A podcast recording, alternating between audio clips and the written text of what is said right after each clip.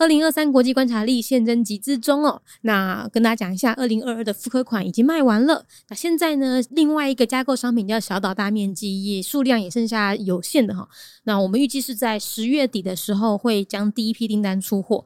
那所以，如果你不想要错过这么好的日历，不想错过这么好的加价购商品的话呢，又或者是你想要在第一时间收到商品，记得赶快现在去购买二零二三国际观察力。那如果你想要回头加购这个小大面积的话呢，嗯，你可能要取消订单，会有点麻烦，所以建议是找别人一起搭的新的订单哈。一本二零二三国际观察力可以加购至多五份的小大面积，那你就可以看看身边有没有人去推跟朋友购买喽。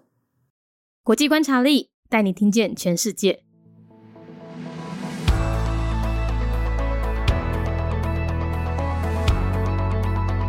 冲突地区：乌克兰东部。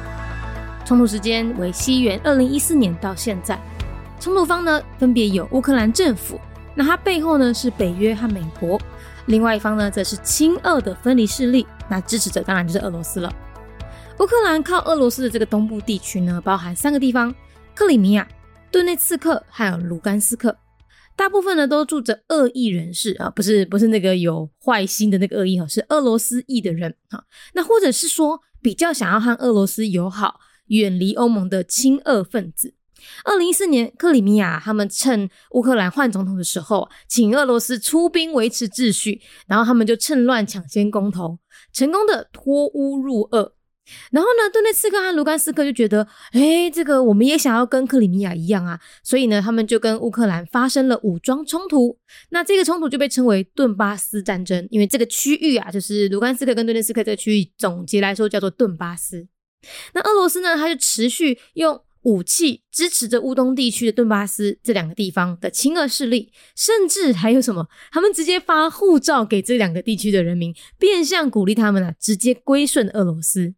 乌东地区呢，在最近一次的冲突，就是在二零二一年的四月，俄罗斯突然哈集结了上万名的军人在乌东地区演习。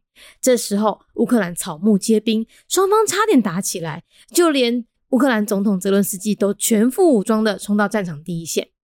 后来，这个乌东冲突啊，以俄罗斯撤兵收场。但是这起临时冲突啊，也让北约重新思考了让乌克兰加入北约的必要性。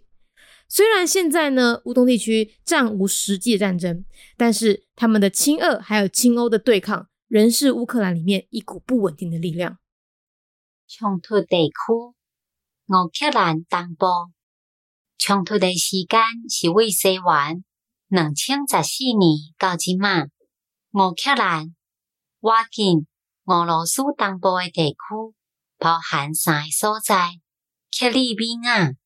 顿来刺客、卢甘斯克，大部分拢带着俄罗斯籍的人，或者是讲是比较想要甲俄罗斯友好、远离欧盟的亲近俄罗斯分子。二零一四年，克里米亚趁乌克兰换总统的时阵，请俄罗斯出兵维持规矩，然后。因着叛乱抢先公投，成功脱离乌克兰，进入俄罗斯。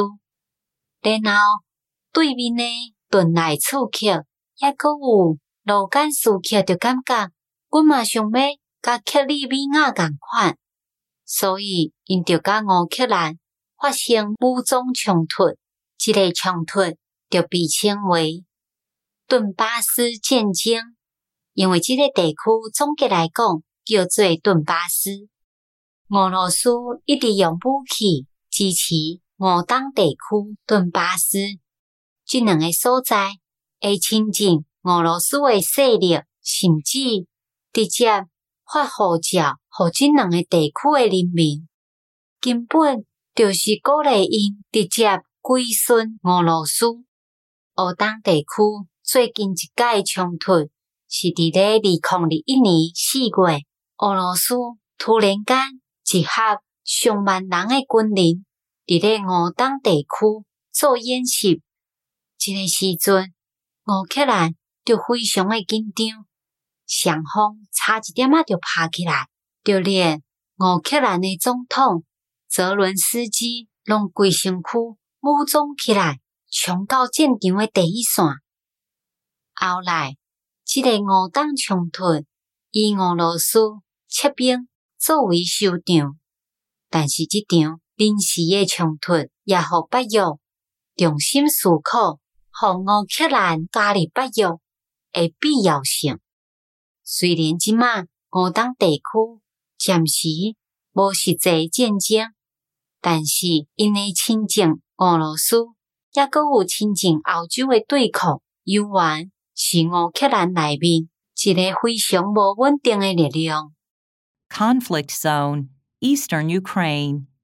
Year 2014 to date. The eastern area in Ukraine, bordering Russia, includes Crimea, Donetsk, and Luhansk. The residents are mostly Russian descendants or pro Russians who prefer to be friendly with Russia and distance themselves from the European Union. In 2014, Crimea initiated a referendum, declared independence from Ukraine, and joined the Russian Federation. Donetsk and Luhansk, in turn, engaged in armed conflict with Ukraine, which is known as the Donbas War. Russia continues to support the pro Russian force in eastern Ukraine with weapons, even issuing them passports as an incentive to encourage the people to surrender to Russia. In April 2021, out of the blue, Russia gathered 10,000 soldiers in a military exercise in eastern Ukraine. Things were very intense in Ukraine, and both parties came close to waging a war against one another. The incident eventually ended with Russia pulling back its troops.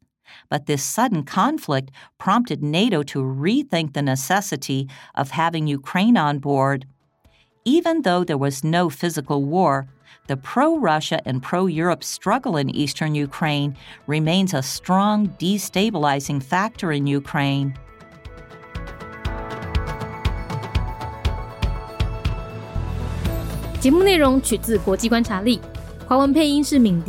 台语配音是明华园总团执行长陈昭贤和一星戏剧团何彩杰，英语配音是曾经为台北捷运、高铁、桃园机场以及多部 Discovery 频道纪录片配音过的 Miss Pepsworth 担任录制。